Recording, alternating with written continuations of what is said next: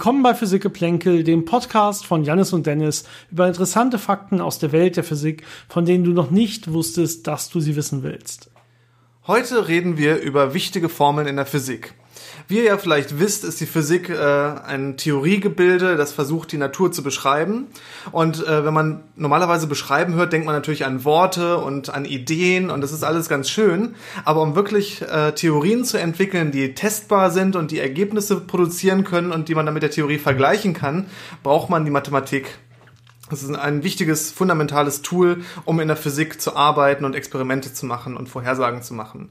Und äh, die Mathematik, wie ihr vielleicht auch euch denken könnt, besteht zum Großteil aus Formeln. Das heißt, aus Gleichungen, die verschiedene Größen miteinander in Beziehung setzen. Und äh, die Physik ist natürlich voll davon und es gibt wahrscheinlich Tausende oder Zehntausende Gleichungen, die man da äh, finden kann und benutzen kann. Und wir wollten mal versuchen, euch die interessantesten und fundamentalsten Gleichungen rauszusuchen und ein bisschen zu erklären, was steckt da eigentlich dahinter, ähm, was sind die Größen, die da verwendet werden, was ist die Aussage. Das ist leider nie ganz perfekt, weil man Worte benutzt, um das zu beschreiben und Worte nie diese Exaktheit äh, wie eine mathematische Formel äh, haben kann.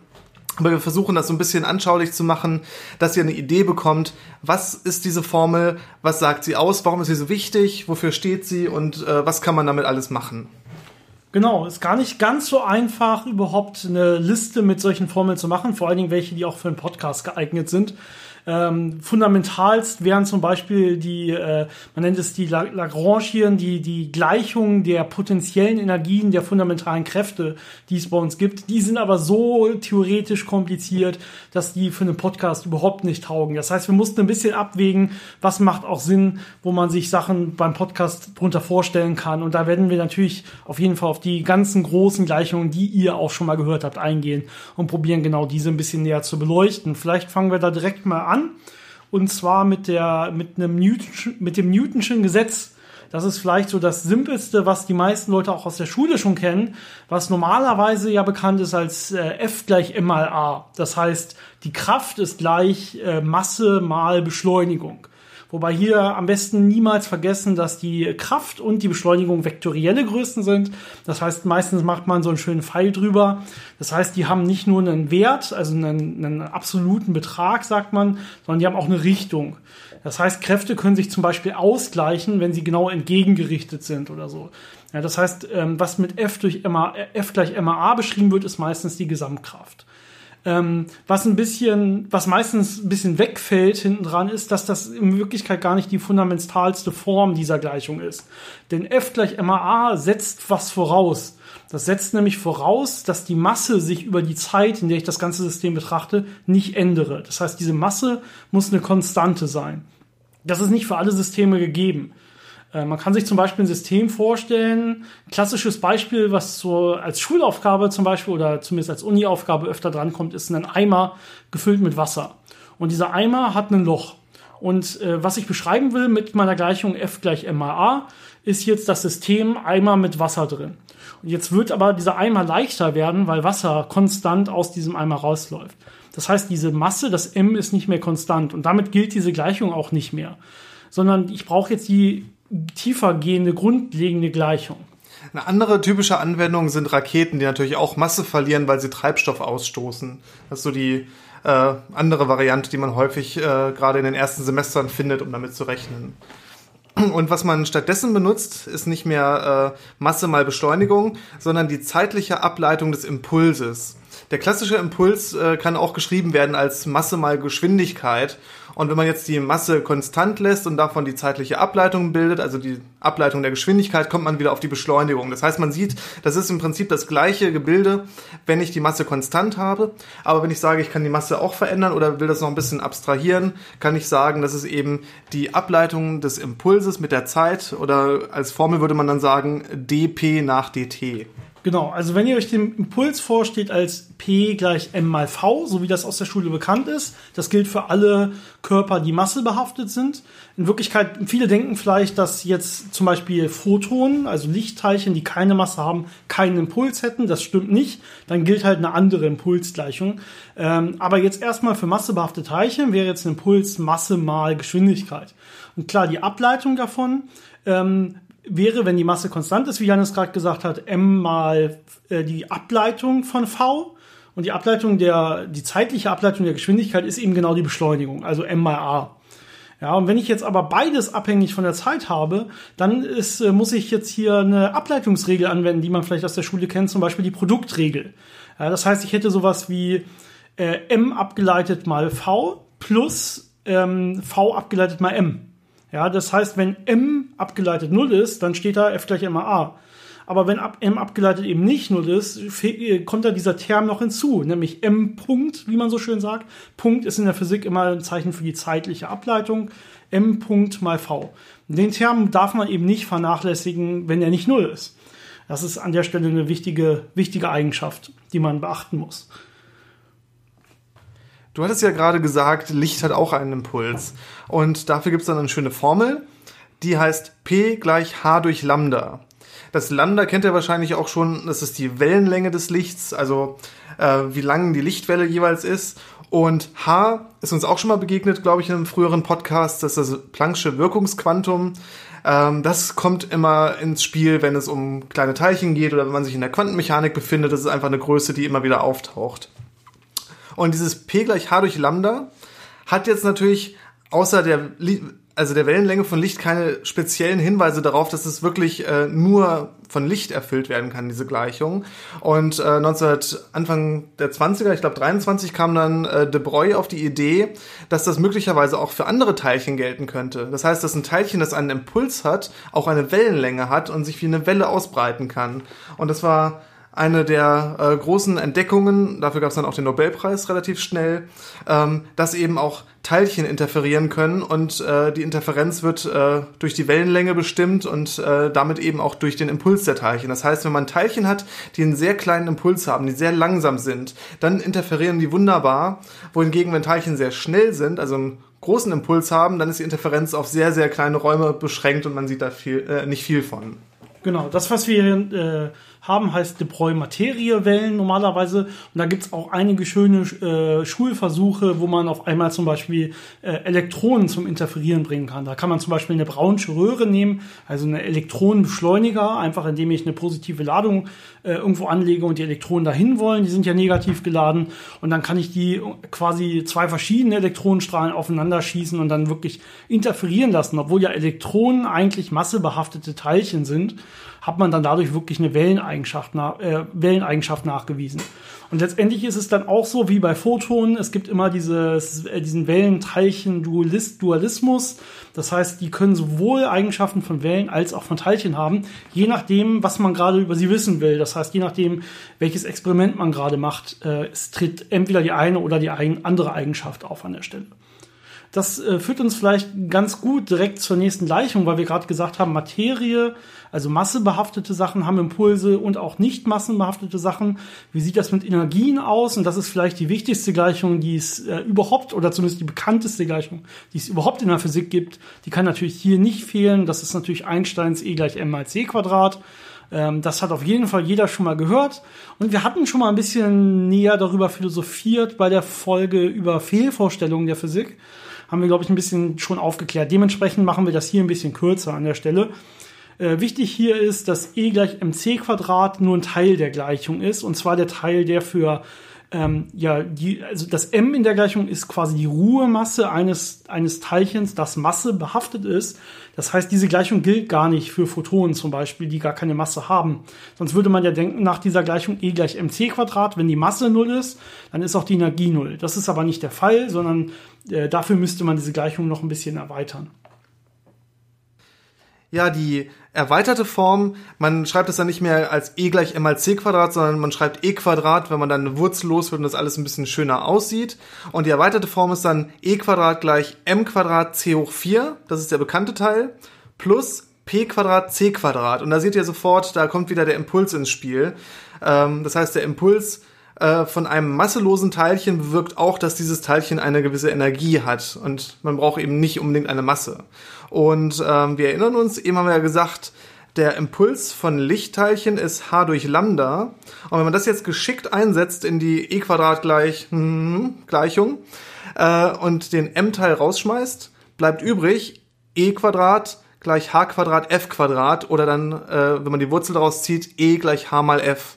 Und das ist eben die bekannte Energie eines Photons mit einer Frequenz f. Das war mal sehr viele Gleichungen, wenn man das im Podcast hört. Das ist uns auch bewusst. Äh, wir dachten, wir, wir probieren mal, wie so eine Episode angucken. Nochmal, um zu verstehen, was da überhaupt hintersteht, was das Ganze jetzt bedeutet. Also E gleich mc Quadrat gilt für massenbehaftete Teilchen und zwar nur in Ruhe. Und dieser zweite Teil, äh, P mal C quasi, das ist der Teil, also E gleich PC wäre quasi die kinetische Energie. Und die kinetische Energie ist ähm, ohne die Ruheenergie gilt sowohl für Teilchen ohne Masse als auch für Teilchen mit Masse. Diesen Teil muss ich einfach noch dazu addieren, wenn sich mein Teilchen in Bewegung befindet. Und das ist natürlich für Teilchen ohne Masse immer der Fall, denn Teilchen ohne Masse bewegen sich immer mit Lichtgeschwindigkeit. Das geht dann gar nicht mehr anders. Genau, und jetzt kann man, können wir jetzt an der Stelle schön einen Übergang machen zur Gravitation. Denn viele fragen sich, wenn ein Teilchen keine Masse hat, zum Beispiel ein Photon, kann das überhaupt gravitativ wechselwirken? Also man sagt ja, Massen ziehen Massen an bei der Gravitation. Aber wenn Einstein mit seiner allgemeinen Relativitätstheorie, als der herkam, hat er das sehr viel allgemeiner verfasst. Und er hat jetzt nicht nur die, äh, die, die Idee, dass Massen Massen anziehen, sondern er hat etwas, das nennt man einen Tensor, im Prinzip eine, einfach eine, eine, man nennt das Matrix mit vielen Komponenten an der Stelle. Und da stehen ganz viele Sachen drin. Unter anderem stehen da die Massen drin. Aber vor allen Dingen geht es hier äh, um Energiedichten und auch um, um, Impulse der Teilchen. Das heißt, das Ganze wird dann auch Energieimpulstensor auf Deutsch genannt. Ähm, und da steckt quasi alles drin. Und dementsprechend können auch Photonen, da sie einen Impuls haben und eine Energiedichte haben, auch ähm, äh, gravitativ wechselwirken und sich äh, den Raum quasi krümmen. Das ist die Idee von Einstein. Ja, wir beschreiben Gravitation jetzt durch eine geometrische Eigenschaft des Raumes. Das heißt, dieser Raum wird da, wo ein Teilchen mit einer gewissen Energiedichte ist, gekrümmt und dadurch werden andere Teilchen in die Richtung äh, quasi ähm, beschleunigt, wenn ich das von außen wieder betrachte. Und da gibt's natürlich jetzt auch diese wichtige Gleichung zu, die Einstein in der allgemeinen Relativitätstheorie ausgeschrieben hat und die erstmal ein bisschen vereinfacht äh, vorgelesen ist einfach nur, man nennt es den äh, G ist gleich 8 Pi mal T. So ein bisschen vereinfacht, damit man sich das vorstellen kann. Wichtig ist auf der einen Seite dieses G und auf der anderen Seite das T. Das T ist dieser Energieimpulstensor, von dem wir geredet haben. Das heißt, das T könnt ihr euch quasi erstmal als Masse vorstellen, zum Beispiel, wenn ich das wieder klassisch mir denke. Und das G ist jetzt diese Raumkrümmung. Ja, das heißt, im Prinzip sagt diese ART-Gleichung, allgemeine Relativitätstheorie-Gleichung, nichts anderes als dass Massen oder genauer Energie, Impuls, Tensoren und Masse, Massedichten ähm, oder Energiedichten bewirken eine Raumkrümmung, aber auch andersrum, Raumkrümmung bewirken wieder ähm, Energie- oder Massedichten. Und das Ganze ähm, geht natürlich hin und her. Das ist eine nichtlineare Gleichung, die quasi dann wieder auf sich selber zurück äh, ja, führen kann. Letztendlich, das heißt, das Ganze wird relativ schnell sehr stark nicht linear und damit sehr komplex. Und was wir vor allen Dingen dann lösen können nachher sind Näherungen für spezielle Fälle, die man sich angucken kann. Also man kann sich jetzt ein schwarzes Loch als Fall angucken oder eine Gravitationswelle, da haben wir jetzt zwei lange Folgen zu gemacht. Und dann gibt es diverse Randbedingungen, wo man sagen kann, okay, wir sind hier im, weit weg von der Quelle zum Beispiel, dann kann man diverse Näherungen treffen und damit dieses nicht, stark nichtlineare System vereinfachen und auch lösen. Aber erstmal ist das Ganze alles sehr komplex. Was man vielleicht noch im Kopf haben sollte, ist, wenn man jetzt sagt, G gleich 8 pt. Das ist eine äh, sehr vereinfachte Schreibweise. In Wirklichkeit ist das nicht nur eine Gleichung, sondern das sind zehn unabhängige, äh, linearunabhängige Gleichungen, also zehn Gleichungen, die man gleichzeitig lösen muss äh, um eben Vorhersagen machen zu können. Das heißt, es ist wesentlich komplexer, als man das darstellt, aber natürlich versucht man das möglichst kompakt und einfacher aufzuschreiben. Deswegen äh, lässt man dann einige Sachen in der Notation weg oder äh, benutzt ähm, ähm, Verabredungen, wie man sowas einfacher aufschreiben kann, um das schön kompakter stehen zu haben. Ähm, außerdem dieser Einstein-Tensor, dieses G, äh, besteht eigentlich auch aus zwei Teilen, wo dann einmal die Krümmung drin ist und einmal nochmal diese Metrik, das heißt das, was beschreibt, wie diese Raumzeit aussieht. Ähm, Das heißt, es ist noch ein bisschen komplexer und wenn man es noch erweitern möchte, kann man natürlich noch die kosmologische Konstante damit zupacken mit einer Metrik. Ähm, aber ich glaube, das führt jetzt ein bisschen äh, zu weit. Also die grundlegende Idee, um es nochmal zusammenzufassen, ist, dass ich auf der einen Seite diese Energieimpulsdichten habe und auf der anderen Seite die Raumkrümmung und das eine bewirkt das andere und das andere bestimmt, wie sich das eine bewegt. Das heißt, das ist dieses Wechselspiel. Und ich glaube, wenn ihr euch das merkt, wisst ihr schon mal sehr, sehr gut, was eigentlich allgemeine Relativitätstheorie ist. Alles andere sind dann nur Lösungen von diesen Gleichungen und ähm, Beschreibungen, äh, wie man das dann auf die, äh, auf unser Universum, also auf die Realität anwendet. Jetzt kommen wir von den Feldgleichungen der allgemeinen Relativitätstheorie zu damit verträglichen Feldgleichungen vom Elektromagnetismus, die ihr wahrscheinlich schon als Maxwell-Gleichungen gehört habt. Ähm, das sind vier Stück und da werden wir mal versuchen, das so ein bisschen äh, zu erklären, was genau dahinter steckt. Genau, vier Maxwell-Gleichungen, die man in Wirklichkeit auch, wenn man das Ganze grundlegend theoretisch angeht, sogar noch zusammenfassen kann. Wir Physiker schreiben gerne nur eine Gleichung als Maxwell-Gleichung hin, aber da kann man dann nicht mehr so schön erklären, wofür jetzt welches Teil wirklich da ist und was das genau bedeutet. Dementsprechend halten wir uns da mal quasi an die Lehrbücher und gehen in Ruhe mal diese vier Maxwell-Gleichungen durch. Die erste Maxwell-Gleichung, auch bekannt als das Gaußsche Gesetz ähm, für elektrische Felder an der Stelle, ähm, ist in dem Fall die Divergenz eines elektrischen Feldes, und darüber müssen wir gleich nochmal näher reden, äh, ist gleich, in der Gleichung heißt es jetzt Rho, beziehungsweise Rho durch Epsilon 0. Epsilon 0 ist jetzt hier einfach eine Konstante. Wir haben uns jetzt erstmal dazu entschlossen, glaube ich, die Konstanten hier eins zu setzen. Das macht man auch ganz gerne, gerade im Elektromagnetismus. Das fällt ein bisschen einfacher. Das heißt, die Divergenz des elektrischen Feldes ist Rho, wobei Rho hier die Ladungsdichte ist. Und die Divergenz eines Feldes, die Divergenz mathematisch, das ist ein Vektor, der besteht aus den räumlichen Ableitungen. Also man nennt es dx, dy, dz. In alle drei Raumrichtungen habe ich quasi jeweils die Ableitung. Mathematisch muss man dazu Richtungsableitungen einführen. Das heißt, es kommt dann darauf an, wenn ich mich im Dreidimensionalen befinde, wie, wie verändert sich das Feld, je nachdem, in welche Richtung ich gucke an der Stelle. Und ähm, die Divergenz eines Feldes ist quasi, beschreibt quasi Quellen und Senken eines Feldes. So lernt man das auf jeden Fall kennen. Das heißt, äh, im Prinzip die Divergenz des elektrischen Feldes ist gleich die Ladungs- oder die Ladungsdichte. Heißt im Prinzip, dass das elektrische Feld entsteht aus Ladung. Äh, oder auch andersrum, wenn ich ein elektrisches Feld habe, gibt es halt auf jeden Fall eine, eine Ladung dazu. Das heißt, die Ladung selber ist eben Quelle des elektrischen Feldes. Das ist das, das Gaußsche Gesetz für elektrische, elektrische Felder hier. Genauso gibt es auch das Gaußsche Gesetz für Magnetfelder, das besagt, dass die Divergenz eines Magnetfeldes null ist. Das heißt, jetzt haben wir keine Ladungsdichte oder irgendwas in der Art, weil wir, und das ist eher eine experimentelle Tatsache als ein fundamentales Gesetz, weil wir keine magnetischen Monopole kennen. Das heißt, wir kennen keine Ladungen eines Magnetfeldes. Bisher hat man noch nie welche gefunden. Es gibt Theorien, die sie vorhersagen. Es gibt auch äh, äh, Formen der Maxwell-Gleichung, wo man die reinschreibt, obwohl man ihnen nicht begegnet. Aber für alle normalen Verhältnisse ist das halt null. Das heißt, die Divergenz des Magnetfeldes oder in dem Fall der magnetischen Flussdichte B ist gleich null. Vielleicht hier einen kurzen philosophischen Ausflug äh, zur Inflationstheorie. Uh. Finde ich, finde ich gerade ganz interessant dazu. Diese magnetischen Monopole. In der Tat ist es so, äh, wie Janis gerade gesagt hat, äh, eigentlich würde die Theorie das hergeben. Man könnte, man würde erwarten, dass man gerade am Anfang des Universums auch solche magnetischen Monopole gefunden hat. Und eine der Theorien, warum es diese magnetischen Pol äh, Monopole so selten sind, beziehungsweise bisher noch gar nicht gefunden sind, momentan sagen wir, okay, entweder sie sind sehr, sehr, sehr selten oder es gibt sie gar nicht. Das ist noch zu klären. Ähm, aber was die Begründung dafür wäre, dass sie sehr selten sind, wäre, dass sie bei der Inflation quasi Standard, äh, vor der, vor der großen kosmischen Ausdehnung des Universums nach dem Urknall waren sie da und äh, ganz normal verteilt quasi. Aber dann hat sich das Universum extrem schnell ausgedehnt in alle Richtungen. Und das heißt, äh, dementsprechend, äh, ja, gut verteilt sind sie jetzt im Universum, so dass sie quasi magnetischer Monopol pro, was weiß ich, ähm, äh, Kubik äh, Parsec oder so, also pro Volumen, ist halt extrem wenig durch diese Inflation. Und dass, dass man sie nicht findet, wertet man in der Tat sogar als Indiz dafür, dass es die Inflation gegeben haben muss. Weil ansonsten wären die ja deutlich häufiger und man hätte sie schon gefunden. Natürlich äh, kann das erst bestätigt werden, wenn man sie wirklich mal findet und dadurch ungefähr darauf schließen kann, wie selten sie denn sind. Weil das würde uns wieder Aufschluss darüber geben, wie stark war die Inflation denn wirklich und wie doll war diese Ausbreitung des Universums nach dem Urknall denn wirklich.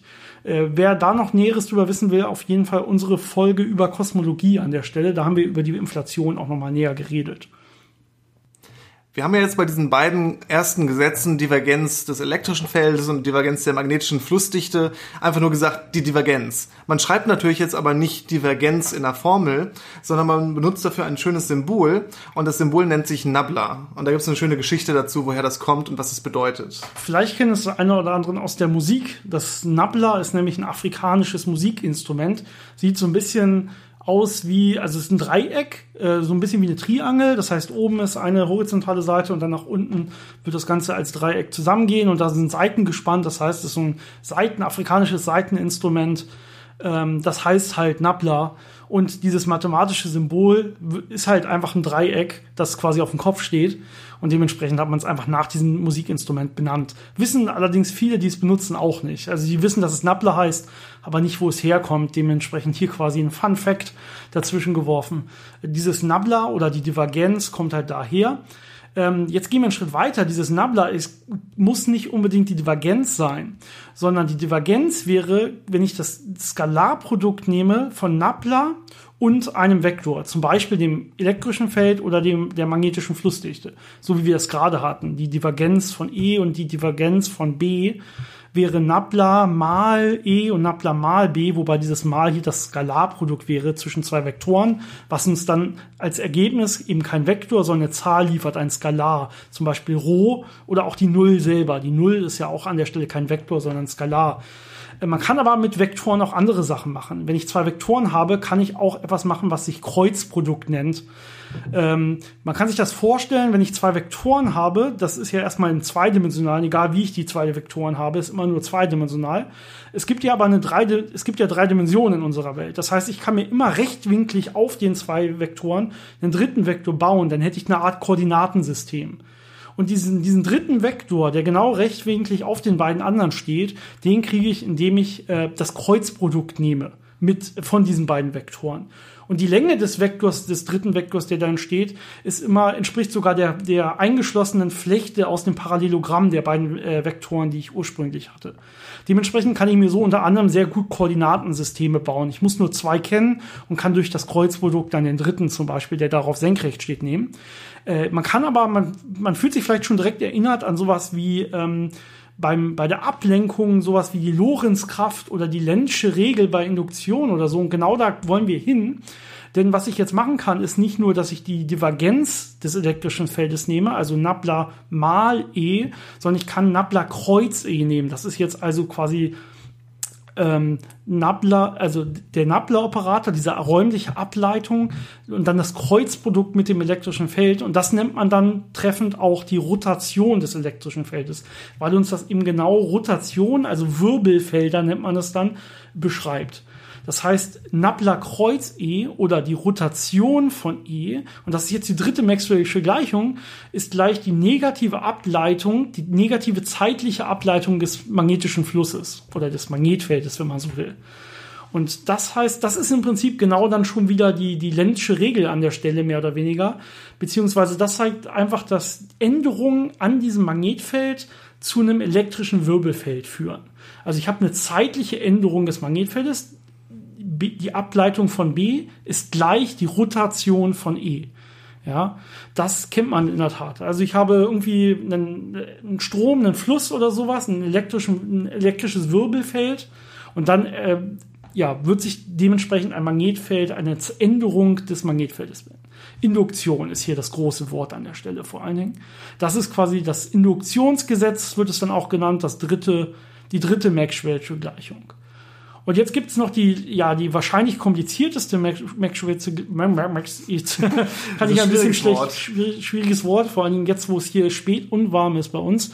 Also die vierte Maxwell-Gleichung, sage ich mal so. Ähm, heißt offiziell äh, erweitertes Durchflutungsgesetz. Da weiß man jetzt auch nicht mehr genau, was das bedeutet. Vielleicht erstmal grundlegend die Bedeutung. Alle elektrischen Ströme führen zu einem magnetischen Wirbelfeld. Also eben hatten wir das elektrische Wirbelfeld und das erzeugt die Änderung des magnetischen Feldes. Und hier ist es jetzt so, dass auch elektrische Ströme ein magnetisches Wirbelfeld erzeugen. Das heißt, ich brauche in der Gleichung das magnetische Wirbelfeld, also Rotation B, also Nabla Kreuz B wäre das an der Stelle. Und das ist jetzt gleich die zeitliche Änderung des elektrischen Feldes. Also genau die umgekehrte Sache, die wir eben hatten.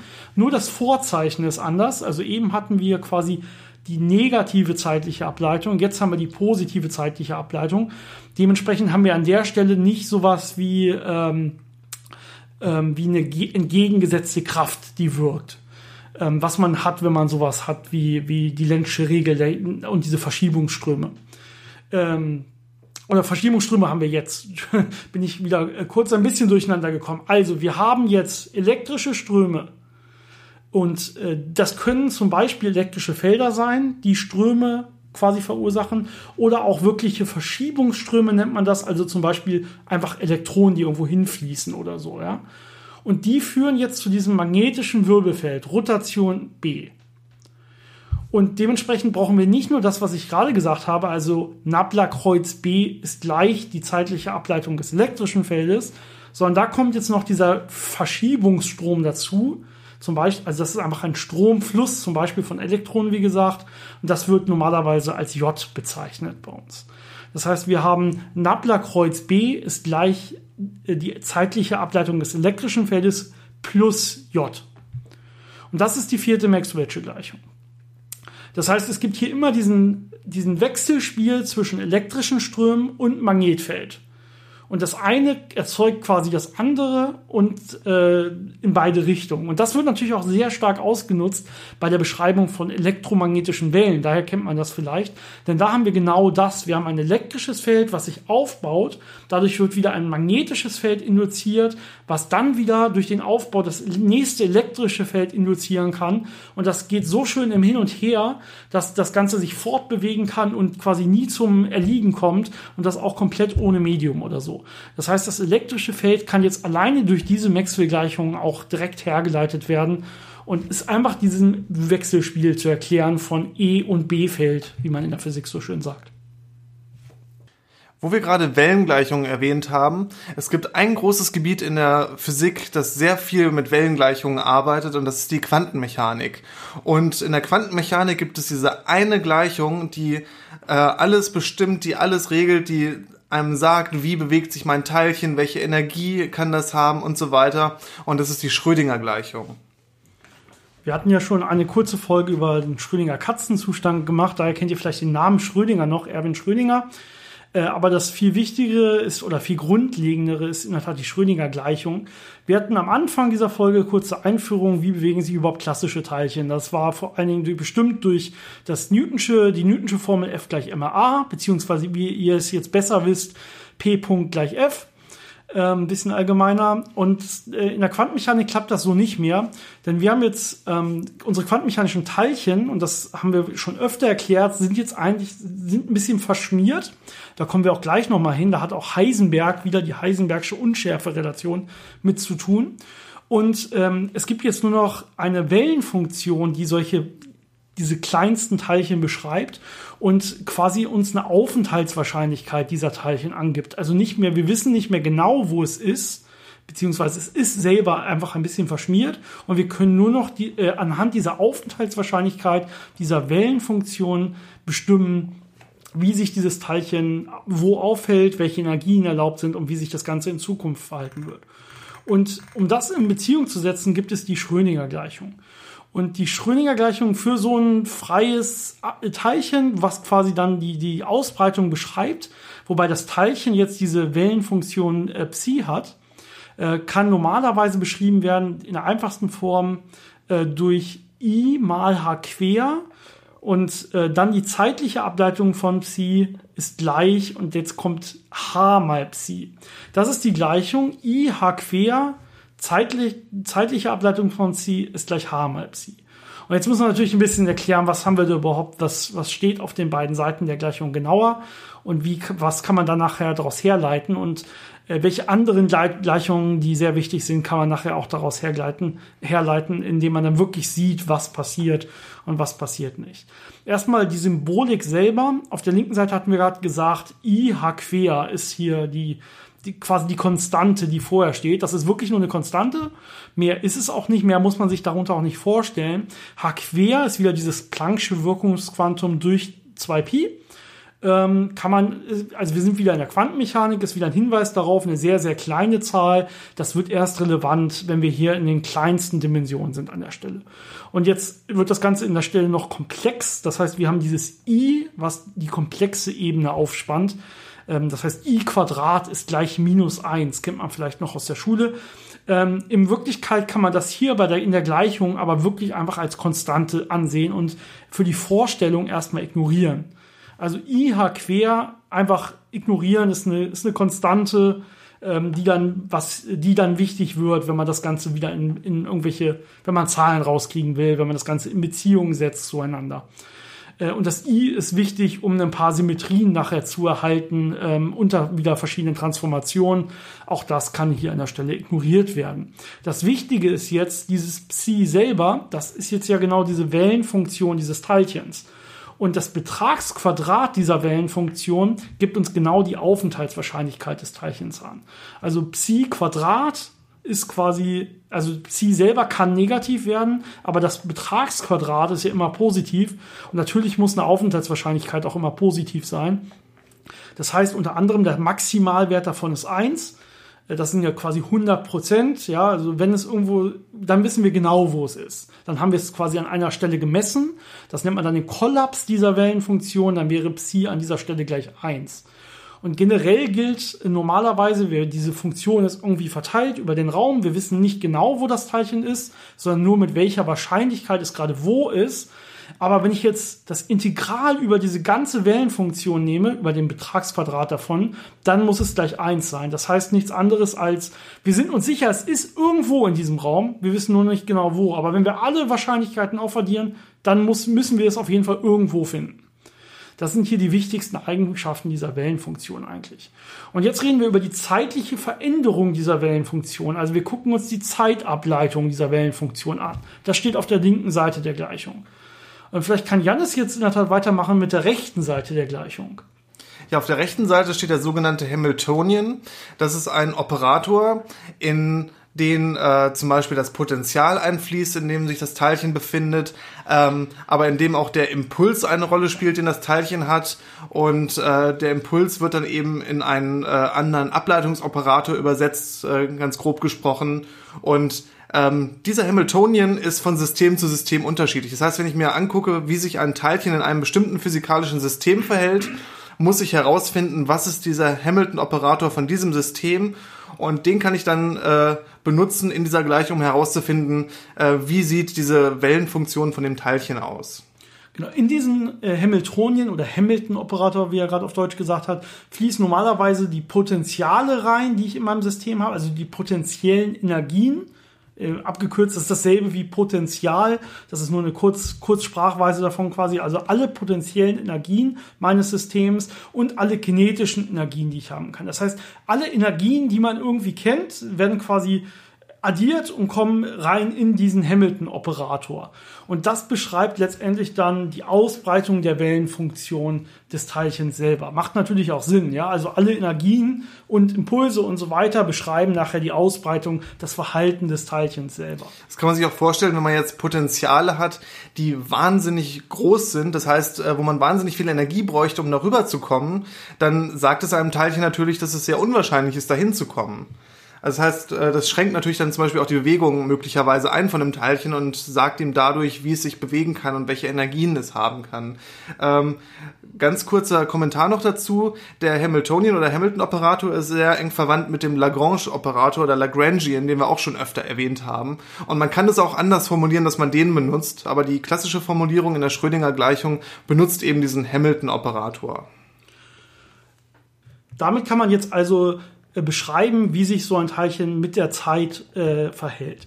Jetzt gibt es aber Systeme, da haben wir gar kein freies Teilchen, wo wir irgendwie die Ausbreitung dieses Teilchens mit der Zeit oder sowas betrachten wollen, sondern wir haben zum Beispiel, wir betrachten ein Atom oder einen Atomkern oder sowas, wo wir wissen, das sind quasi starke Potenziale, die das, die, die Bewegung des Teilchens einschränken, also quasi Randbedingungen, zwischen denen dieses Teilchen nur vorkommen kann. Und wir wollen diesen stationären Fall betrachten. Also wie ist die stationäre, also zeit, nicht zeitlich abhängige Aufenthaltswahrscheinlichkeit zum Beispiel von einem Elektron in so einem Atom oder sowas.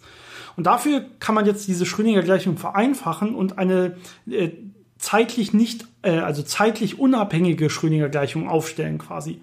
Und da brauchen wir jetzt nicht mehr dieses ähm, I H quer äh, und dann die zeitliche Ableitung, weil wir haben ja eben keine zeitliche Abhängigkeit mehr, sondern stattdessen setzen wir die Energieeigenwerte des Systems ein. Das heißt, diese Gleichung wäre jetzt E mal Psi ist gleich H mal Psi. Und dieses Psi ist jetzt eben nicht mehr zeitlich abhängig, sondern nur noch räumlich abhängig, äh, eingeschränkt äh, durch zum Beispiel diese starken Potenziale, die wir haben in so einem Atom oder so.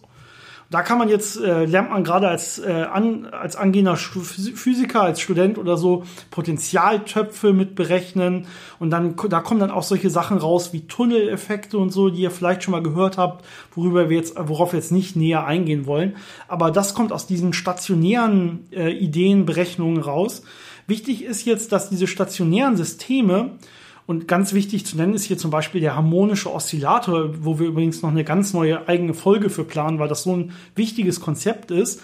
Also ein harmonisches Potenzial, zum Beispiel äh, eine Feder, die schwingt oder sowas. Harmonische Operatoren in der Physik sind immer welche, die sich durch harmonische Funktionen beschreiben lassen, also Sinus und Cosinus zum Beispiel. Die kennt ihr bestimmt. Dementsprechend kommen wir auch wieder zur klassischen Wellenfunktion zurück. Immer wenn wir solche Potenziale, solche eingeengten Potenziale haben, ähm, dann ist es auch so, dass nur gewisse diskrete Energieniveaus erlaubt sind. Das heißt, wenn ich jetzt diese Schrödinger, diese Randbedingungen, diese Potenziale in die Schrödinger Gleichung einsetze, auf die Seite von meinem H, da habe ich ja die potenziellen Energien drin, dann kriege ich für E auf einmal nicht ein kontinuierliches Spektrum raus, sondern ich kriege nur ein paar Werte raus, die erlaubt sind, diskrete Werte.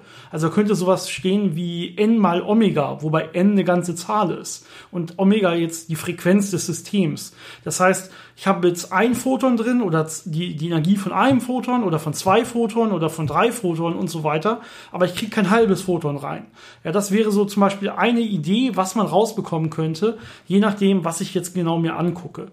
Auf jeden Fall folgt daraus dann direkt sowas wie diese Atomschalen in einem, äh, die, die Energieschalen in einem Atom und die diskreten Übergänge in einem Atom von äh, Elektronen und so weiter. Die kann ich jetzt damit quantenmechanisch sehr, sehr genau ausrechnen. Und je genauer ich diese Potenziale mache, desto genauer werden jetzt auch diese Energieniveaus. Und das stimmt extrem gut mit der Realität überein. Also ich, ich kann jetzt quasi in erster Näherung einfach nur sagen, ja, der Atomkern hat die und die Ladung und dadurch das und das elektrische Potenzial. Und dann kriege ich schon ganz gut was raus. Und dann kann ich mir noch angucken, wie wechselwirkt denn jetzt noch zum Beispiel der Spin meines Elektrons mit dem Spin des Atomkerns. Und das, man kann immer genauer sich angucken, äh, was man noch mit einbezieht in die Rechnung. Und letztendlich kann man dann immer genauer bestimmen, wo liegen welche Energieniveaus in meinem System. Alleine durch diese stationäre Schrödinger-Gleichung, die zeitunabhängige Schrödinger-Gleichung. Das heißt, die war ein Riesenschritt, äh, die quasi die Quantenmechanik begründet hat und damit das, diese ganze Erklärung möglich gemacht hat, dieser Systeme.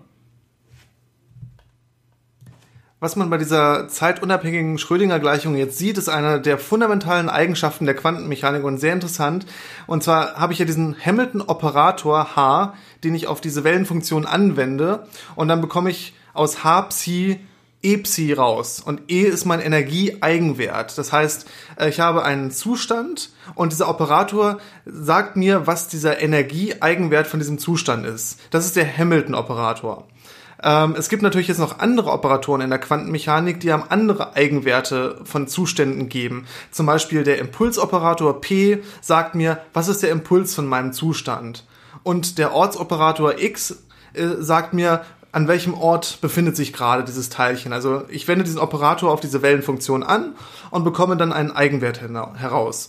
Und das Faszinierende an der Quantenmechanik und das Ungewöhnliche ist, dass es eben nicht unbedingt egal ist, wenn ich mehrere Operatoren auf einen Zustand anwende, in welcher Reihenfolge ich das tue. Das heißt, wenn ich jetzt einen Zustand Psi habe und sage, okay, was ist mein Impuls, also P mal Psi, und was ist jetzt mein Ort, also X mal P mal Psi, kriege ich was anderes heraus, als wenn ich sage, was ist mein Ort, also x mal Psi, und dann was ist jetzt danach mein Impuls, also p mal x mal Psi. Das heißt, die Reihenfolge von den Operatoren ist nicht egal und macht einen Unterschied. Und daraus folgt dann eben diese Unschärferelation. Äh, das ist ein bisschen kompliziert, aber Dennis versucht das jetzt mal äh, ein bisschen anschaulich zu erklären. Naja, also was du da mathematisch beschrieben hast, ist ja erstmal heißt, dass diese Operatoren nicht kommutieren, nicht kommutativ sind. Das Gesetz kennt man vielleicht aus der Schule. Das heißt einfach, Multiplikation ist zum Beispiel kommutativ, lernt man kennen. 2 mal 3 ist dasselbe wie 3 mal 2. Ja, also ich kann bei der Multiplikation ähm, die Richtung oder die Reihenfolge vertauschen, wie ich will. Das bleibt dasselbe. Und das gilt eben nur bei der, Multiplika ähm, bei der Multiplikation von äh, Skalaren, wie wir sagen, von Zahlen. Ja, das gilt nicht schon nicht mehr bei der Multiplikation von Matrizen beliebig. Also wenn ich irgendwelche Matrizen habe, zwei Kreuz zwei Matrizen oder drei Kreuz drei Matrizen oder so, dann kann ich, dann ist es schon nicht mehr egal, wie die Reihenfolge meiner Matrizen ist, sondern ich muss aufpassen, äh, multipliziere ich die Matrix jetzt von rechts ran an die Gleichung oder von links. Das gibt ein unterschiedliches Ergebnis. Und so ist es eben auch bei diesen, bei den meisten Operatoren. Das heißt, wenn ich jetzt zwei Operatoren habe, ähm, ist es eben nicht egal, ob ich jetzt x mal p oder p mal x habe, sondern ich muss wissen, was ich will. Und das hängt damit zusammen, dass diese Operatoren sich gegenseitig physikalisch beeinflussen können, quasi. Also sie sind nicht komplett unabhängige Systeme sondern quasi steckt der eine, steckt quasi teilweise im anderen drin. Dementsprechend spielt es eine Rolle, was ich wie anwende und ich muss mir dessen sicher sein. Und ähm, jetzt gibt es einen schönen mathematischen Trick. Ähm, wenn man nämlich solche Sachen vereinfachen will, solche Gleichungen und zusammenfassen will, dann muss man die manchmal tauschen. Also statt x mal p muss ich auf einmal p mal x schreiben in der Gleichung, damit es einfach irgendwie das, das Ganze zusammenfassen kann mit einem anderen p mal x Term oder sowas. Ähm, das darf ich ja aber eigentlich gar nicht. Was ich jetzt machen kann, ist, ich kann die einfach tauschen. Schreib, statt x mal p schreibe ich p mal x dann äh, muss ich aber noch einen weiteren Term hinzufügen. Plus irgendeinen weiteren Term, der dann wieder das Ganze korrekt macht. Also ich gucke mir einfach an, was ändert das Ganze denn, wenn ich die einfach tausche. Und diesen Term ziehe ich quasi wieder ab am Ende. Und wenn ich das mache, das kann ich für alle beliebigen Operatoren machen. Ähm, das ist der Kommutator, den ich da am Ende wieder abziehe. Ähm, dann gilt die Gleichung natürlich. Dann kann ich es vertauschen. Ja, und jetzt ähm, kann ich mir das Ganze äh, angucken, wie genau kann ich jetzt quasi einen dieser Operatoren messen. Äh, da spielt jetzt dieser Kommutator mit rein. Also wenn ich jetzt sowas wie nicht wie xp angucke, sondern ich gucke mir Delta x mal Delta p an, wobei Delta x und Delta p jetzt also Veränderungen von, von meinem Ort und von meinem Impuls sind dann äh, kann ich jetzt mathematisch allein aus dieser Kommutatoreigenschaft herleiten, dass die jetzt immer Delta x mal Delta p kleiner gleich der Kommutator der beiden sein müssen. Ähm, größer gleich. Größer gleich, Entschuldigung. Die, genau, kleiner gleich wäre lustig. Nein, größer gleich ein Kommutator, äh, der Kommutator von denen. Das heißt, ich kann äh, nicht beide beliebig klein machen, Delta x und Delta p. Ähm, das heißt, wenn ich jetzt zum Beispiel einen davon Delta x oder so null machen würde, dann heißt es ja, ich kann diesen genau festlegen, ich kann ihn exakt auf einen Ort festlegen oder so. Das würde darum wieder nicht, nicht klappen, weil dann hätte ich null mal irgendwas, muss größer sein als der Kommutator. Das würde also in der Tat nicht gehen. Ich habe immer diese, diese Heisenbergsche Unschärferelation, weil Heisenberg das das erste Mal vernünftig äh, ja, herausgefunden und hergeleitet hat. Und die gilt für alle Kommutatoren, die, äh, für alle Operatoren, die eben nicht kommutieren. Das heißt, wo es abhängig davon ist, in welcher Reihenfolge ich die beiden schreibe. Das heißt, man kann, man muss sich immer erst angucken, was betrachte ich für ein System und sind diese Operatoren hier vertauschbar oder sind die nicht vertauschbar? Große Beispiele hier. Das klassische Beispiel ist eben, dass Impuls und Ort nicht vertauschbar sind. Das heißt, ich kann nicht gucken, wie schnell bewegt sich ein Teilchen, also mit welchem Impuls bewegt sich ein Teilchen und wo genau ist dieses Teilchen. Und das schreibt man dann eben mit diesen Deltas auf, als Delta P mal Delta X ist größer gleich H quer halbe. Da kommt wieder das H quer rein, das überall in der Quantenmechanik zu finden ist und dieses H quer halbe gibt einem halt dieses diese minimale Unschärfe, die ich in dieser Messung, dieser gleichzeitigen Messung von Ort und Impuls immer habe. Ist übrigens ganz interessant, wenn ihr uns darauf festnageln wollt, dass ihr irgendwo H quer statt H quer halben oder so gesehen habt. Da kommt es extrem stark auf die quantenmechanische Definition von Impuls und Ort und so an. Äh, viele Theoretiker halten das hier ein bisschen, äh, ja, diese, diese einhalb oder so sind hier nicht ganz so entscheidend und lassen die dann einfach mal unter den Tisch fallen und schieben die quasi in die Definition vom Impuls oder vom, vom Ort oder so. Das kann man durchaus machen. Äh, dann ist der Kommutator halt H quer und nicht mehr H quer halbe. Ähm, dementsprechend, ähm, das ist nicht ganz so entscheidend, da kommt es extrem, extrem auf die Definition an. Wichtig ist, dass es eben diese, diese Grenze gibt und kleiner kann ich das Ganze nicht machen. Das Ganze gilt auch für äh, die Energie und die Zeit, wie ihr vielleicht wisst. Ähm, hier ist es ein bisschen komplizierter mathematisch, weil es keinen Energieoperator gibt als solches. Also ihr kennt vielleicht schon, wir haben gerade über den Hamilton-Operator geredet, da stecken die Energien mit drin, aber das ist kein reiner Energieoperator. Ähm, man muss für diese äh, Energie, Zeitunschärfe einige mathematische Tricks machen, ähm, aber letztendlich gibt es sie auf jeden Fall. Und äh, die führt unter anderem auch zu sowas wie ähm, äh, kurzen Lebenszeiten von ähm, Orbitalen oder so in Atomen. Weil ich da zum Beispiel eine scharfe Energie habe und dementsprechend brauche ich dann äh, eine, eine, eine Zeit, die dazu korrespondiert exakt. Das heißt, ich habe immer dieses Zusammenspiel zwischen Energie und Zeit und je nachdem, wie genau ich das eine kann, wird dann das andere äh, dementsprechend unbekannter.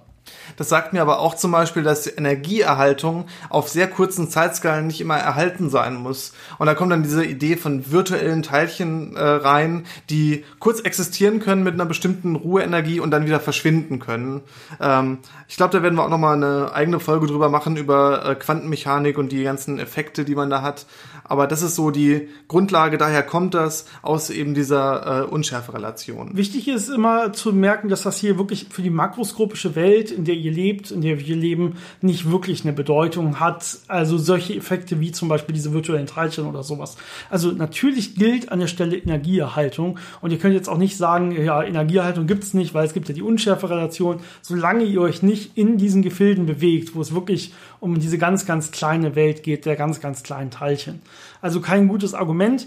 Genauso wie wir in der Folge Kosmologie, glaube ich, schon mal erwähnt hatten, dass es global gesehen keine Energieerhaltung gibt, äh, weil das Universum sich ausdehnt. Ja, auch das ist kein guter Hinweis ähm, darauf, dass ihr das ignorieren könnt, wenn ihr euren ähm, geraden Wurf oder euren schrägen Wurf oder sowas ausrechnet, weil da spielt die Ausdehnung des Universums überhaupt keine Rolle. Also das sind wieder die beiden Welten, einmal das kleinste und einmal das größte was aber quasi erstmal für die normale Welt, sage ich mal, in der man sich täglich aufhält, keine Rolle spielt. Aber natürlich, wenn wir jetzt irgendwo hingehen und zum Beispiel Computerchips herstellen, die durchaus auch sowas ähm, ähm, benutzen müssen, wie den Tunneleffekt von Elektronen durch dünne Potentialwände und so, dann muss das in den Berechnungen natürlich alles äh, beachtet werden. Und ohne die Quantenmechanik und deren Voraussagen und Berechnungen und so weiter wären sowas wie Computer und alle anderen modernen Sachen nicht möglich. Das ist wirklich extrem nötig gewesen. Ich glaube, das ist erstmal ein guter Abschluss für so die grundlegendsten Gleichungen der Physik. Das sind lange nicht alle und es gibt noch sehr viele andere sehr fundamentale Gleichungen, über die wir auch noch gerne reden würden. Das schaffen wir in dieser Folge natürlich nicht mehr. Es ist schon relativ äh, lang geworden und sehr viel Information. Ähm, ich denke, wir werden demnächst noch mal eine zweite Folge machen, wo wir andere Gleichungen, wie zum Beispiel Navier-Stokes aus der Fluiddynamik und äh, andere interessante Gleichungen uns anschauen werden, die häufig auch ein bisschen äh, mehr Anwendung finden oder ein bisschen, ein bisschen angewandter sind. Wir haben jetzt eher so diese grundlegenden Gleichungen, die die großen Theorien repräsentieren, äh, rausgesucht und erklärt. Ähm, das heißt, da gibt es noch ganz andere Gebiete, die sehr interessant sind, da werden wir noch äh, weiter drauf eingehen. Aber ich hoffe, euch hat das erstmal soweit Spaß gemacht und äh, könnt ja kommentieren, wann ihr das haben wollt, ob ihr das haben wollt oder ob euch Gleichungen überhaupt nicht interessieren. Genau, wie könnt ihr das kommentieren? Äh, kurzer Hinweis natürlich hier nochmal, äh, wie ihr uns folgen könnt, wie ihr mit uns kommunizieren könnt. Ihr könnt uns einmal gerne E-Mails schicken äh, physikgeplänkel at gmail.com. Physikgeplänkel hier zusammengeschrieben, Geplänkel mit AE. Ihr findet die Adresse auch in den Show Notes zu dem Podcast nochmal und natürlich auf unserer Homepage selber. Ähm, die Homepage erreicht ihr mittlerweile übrigens auch über physik-geplänkel.de. Geplänkel auch wieder mit AE hier geschrieben. Äh, ist ein, quasi eine kurze Weiterleitung. Ich habe mittlerweile mir einfach die Domain mal gesichert. Ähm, Ansonsten könnt ihr uns, und wir würden uns sehr, sehr freuen, wenn ihr uns auf Patreon unterstützt. Äh, wir sind sehr, sehr dankbar für die äh, paar äh, Patreon-Follower, die wir schon haben und wir probieren da auch regelmäßig äh, neue Infos und äh, ein paar lustige Bilder und so weiter von uns zu posten. Und vor allen Dingen ganz wichtig, wir haben da immer eine Abstimmung laufen, wo ihr anklicken könnt, welche Podcast-Folgen ihr denn gerne als nächstes hättet. Und da orientieren wir uns sehr dran, wenn wir mal wieder auf der Suche sind äh, nach dem, was wir so machen können und was euch vor allen Dingen so interessiert oder nicht interessiert. Wir werden übrigens diese ähm, Abstimmung demnächst auch mal wieder aktualisieren beziehungsweise neue Abstimmung starten. Ich habe gemerkt, dass mit dem Aktualisieren der alten Abstimmung äh, ist gar nicht so einfach bei Patreon, aber ich werde einfach eine neue starten, ähm, wo dann äh, unsere aktuellen Themen, die wir schon durchgenommen haben, mal rausfallen und dafür ein paar neue Ideen von uns reinkommen. Also folgt uns auf Patreon, es würde uns sehr, sehr freuen, möglich ab ein Euro pro Monat ja, aber ihr dürft uns auch gerne, gerne mehr geben. Wir freuen uns über alles. Ähm, für uns ist das ein klares Hobby einfach nur und wir haben auch noch lange nicht unsere Kosten für quasi das Server-Hosting für den Podcast wieder raus.